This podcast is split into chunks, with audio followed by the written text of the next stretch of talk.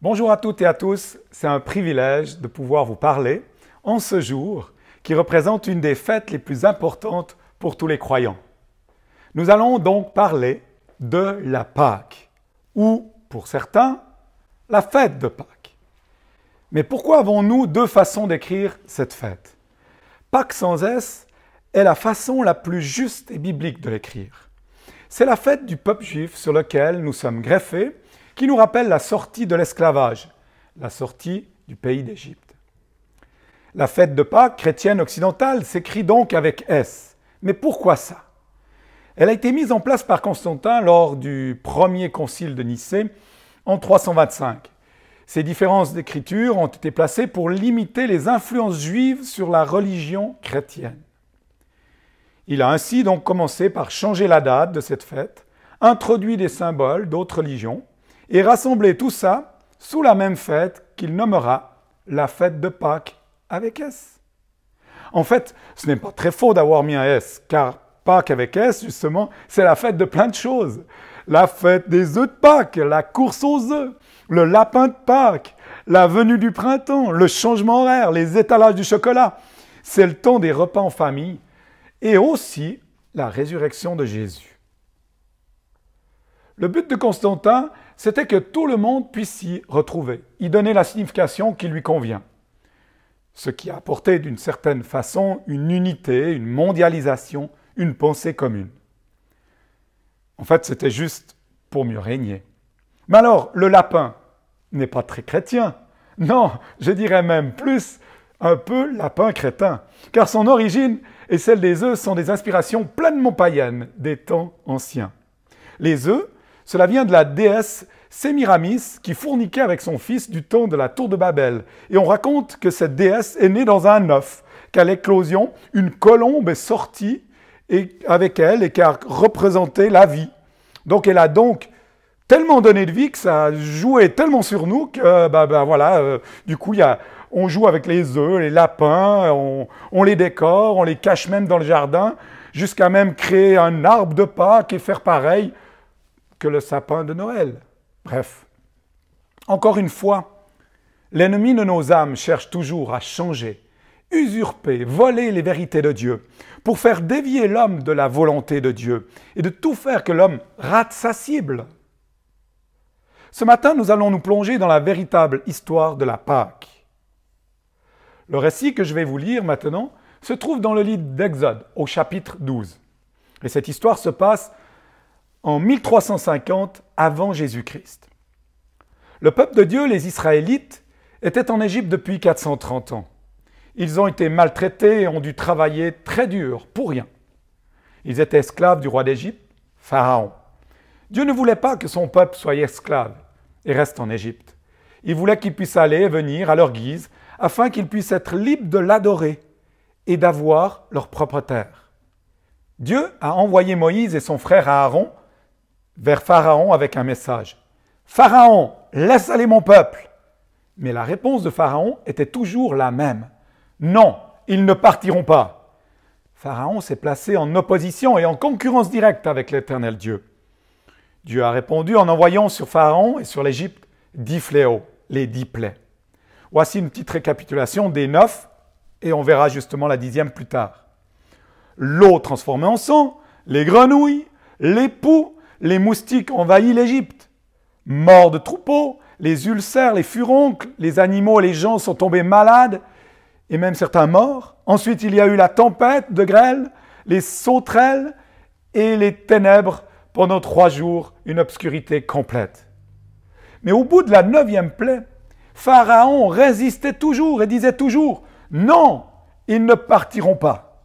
Il est intéressant de savoir que la parole de Dieu nous dit que c'était Dieu qui avait mis cet entêtement dans la vie de Pharaon.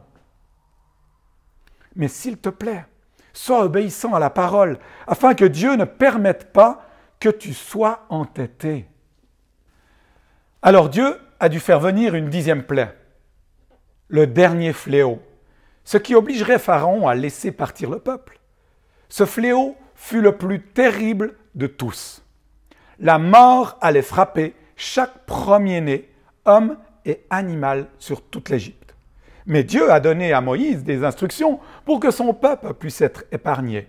Et donc, si le peuple suivait ces instructions, il ne mourrait pas, car la mort passerait au-dessus. Voici pourquoi nous appelons ce jour la Pâque, qui veut dire en hébreu Pessa, passer au-dessus. Mais quelles étaient ces instructions? Il devait préparer un repas spécial. Chaque ingrédient ne serait pas avec une signification précise et un symbole pour que le peuple se rappelle cette Pâque de génération en génération. Pour ce repas, il fallait préparer un agneau d'un an sans défaut. Il devait le mettre à part pendant quatre jours, puis ensuite le tuer, tous en même temps.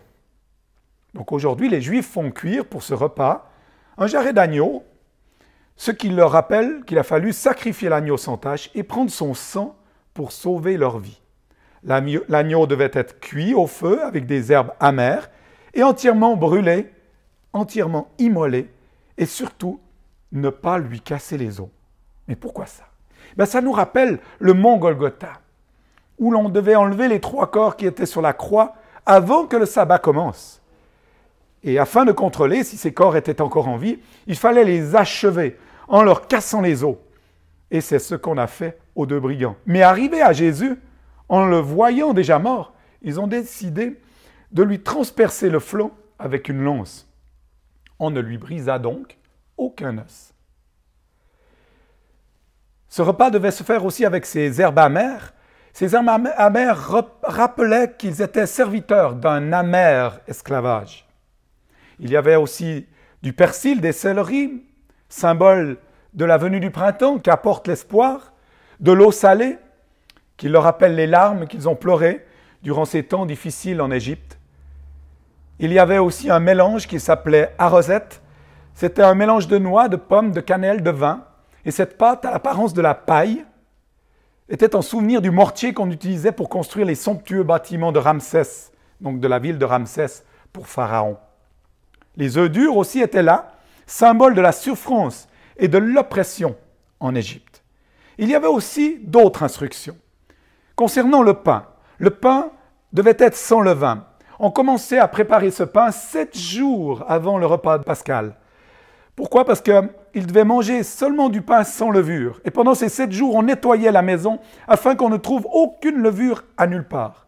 Entre parenthèses, aujourd'hui, un pain sans levain, c'est ce qu'on appelle le pain sans gluten. On ne devait pas trouver de levure justement dans la maison, car la levure était une représentation du péché. Et ce pain sans levain rappelle aussi le fait qu'il devait quitter l'Égypte à la hâte donc le pain n'avait pas eu le temps de lever. Concernant l'habillement, il devait manger le repas de la Pâque tout habillé et prêt à partir, adultes et enfants. Dieu savait et désirait que son peuple puisse quitter rapidement l'Égypte durant cette nuit-là. Je souhaiterais développer avec vous encore une de ces instructions, celle du sang et de l'agneau. Il devait prendre le sang de l'agneau sacrifié, qu'on a parlé tout à l'heure, et utiliser une branche d'hysope pour étaler dessus les cadres et les montants des portes de la maison. Pourquoi ce sang?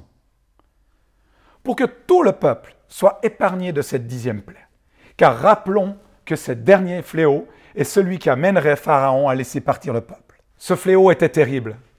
C'était la mort qui allait frapper maintenant chaque premier-né, homme et animal en Égypte.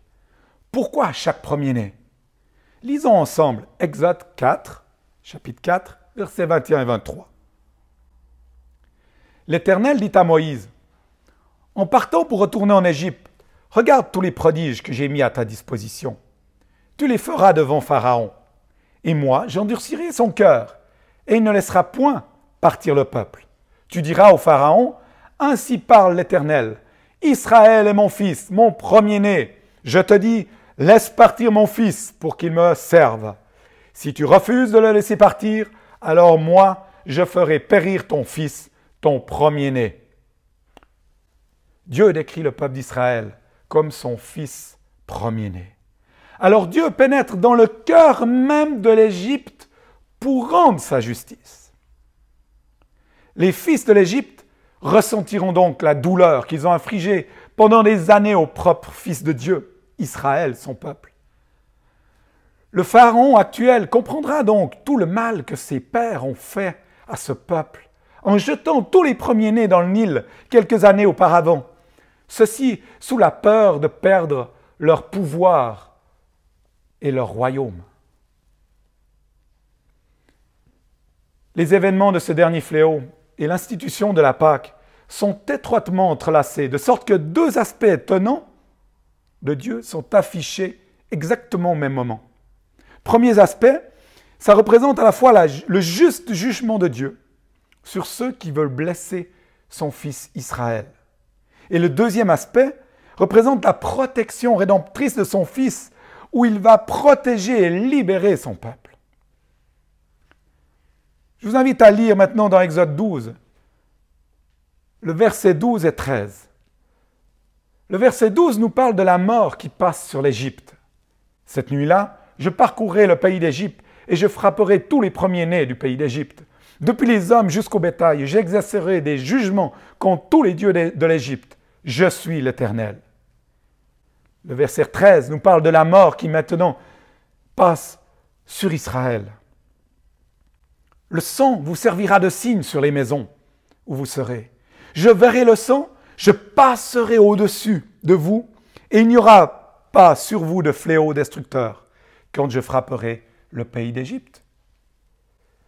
Nous voyons cet étalage important et grandiose de la colère toute puissante de Dieu sur ceux qui détruisent les siens. Et d'un autre côté, son immense soin et protection pour ceux qui lui appartiennent.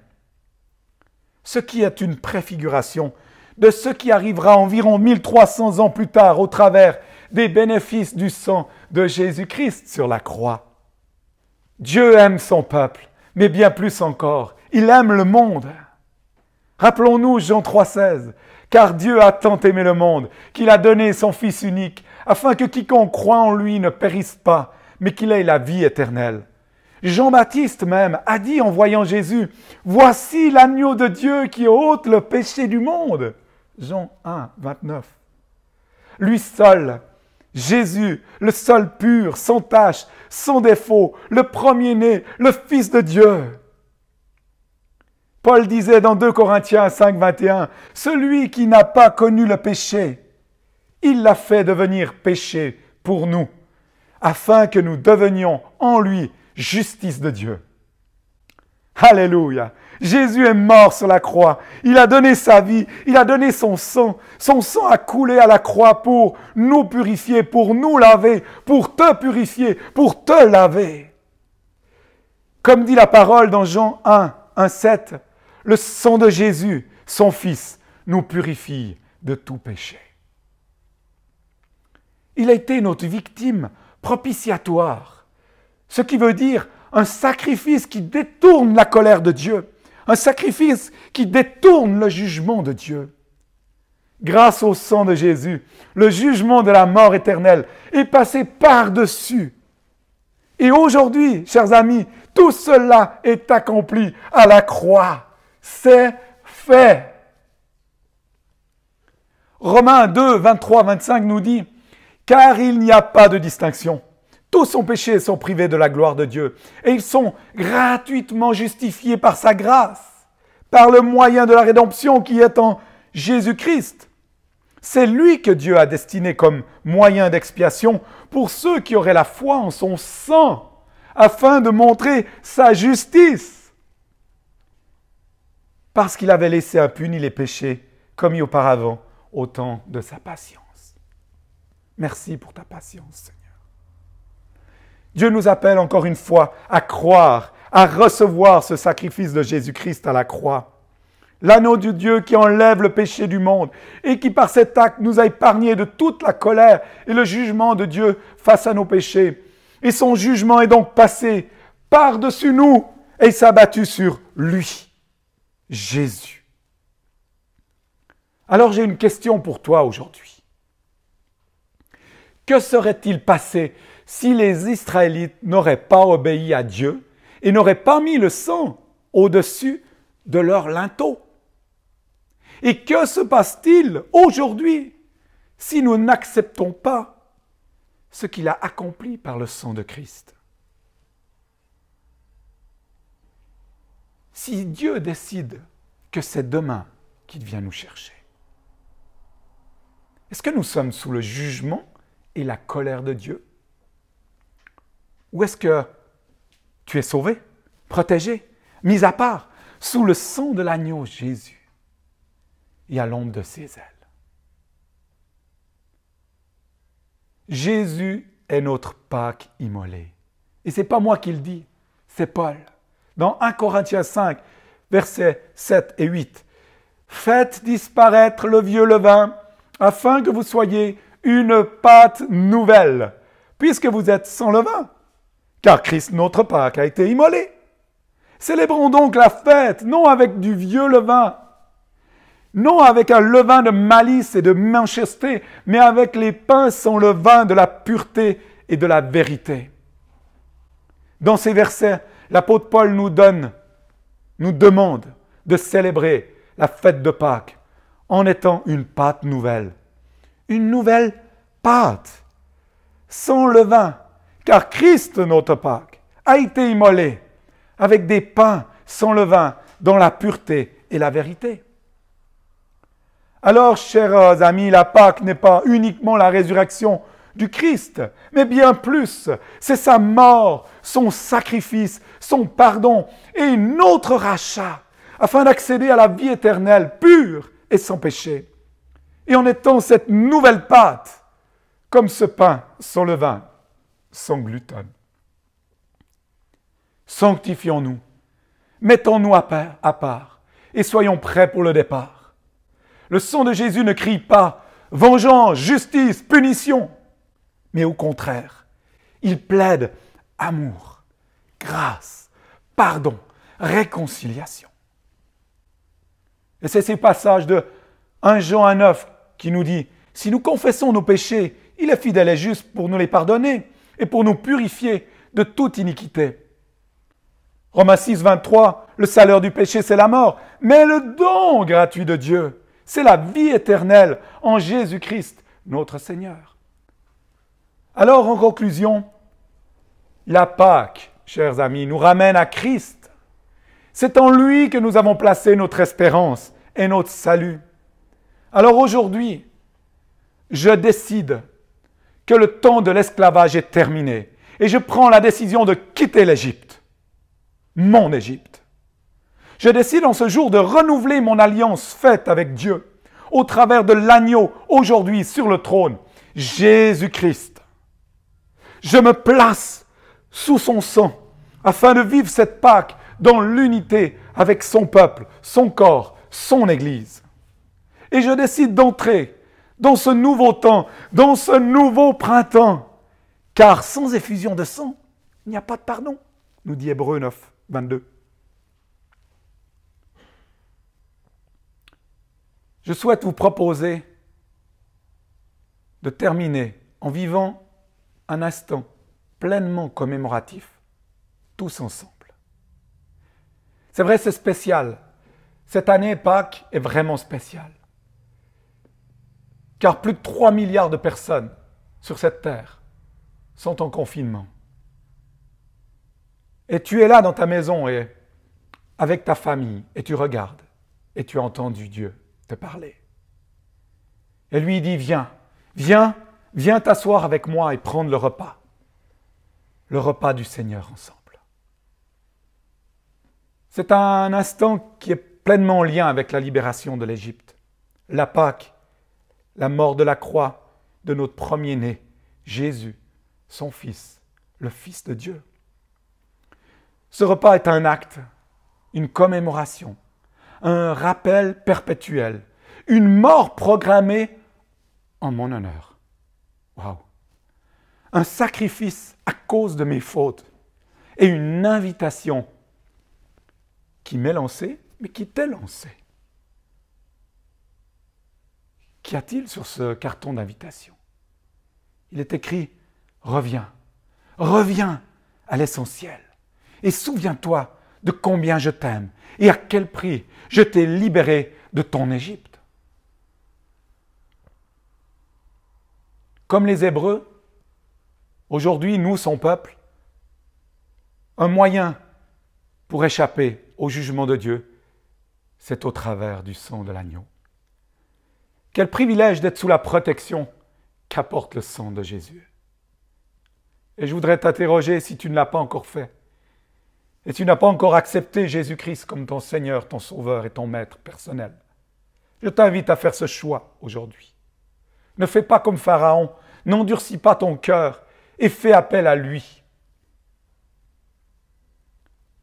Je vous propose donc ce matin de vivre ce temps de Sainte Seine en souvenir de tout ce que nous avons dit durant cette, prêche, et en se rappelant du sang versé pour nous, en la mort de Jésus-Christ sur la croix, et de cet acte de protection, de miséricorde qu'il a eu pour moi et pour toi qui nous regarde.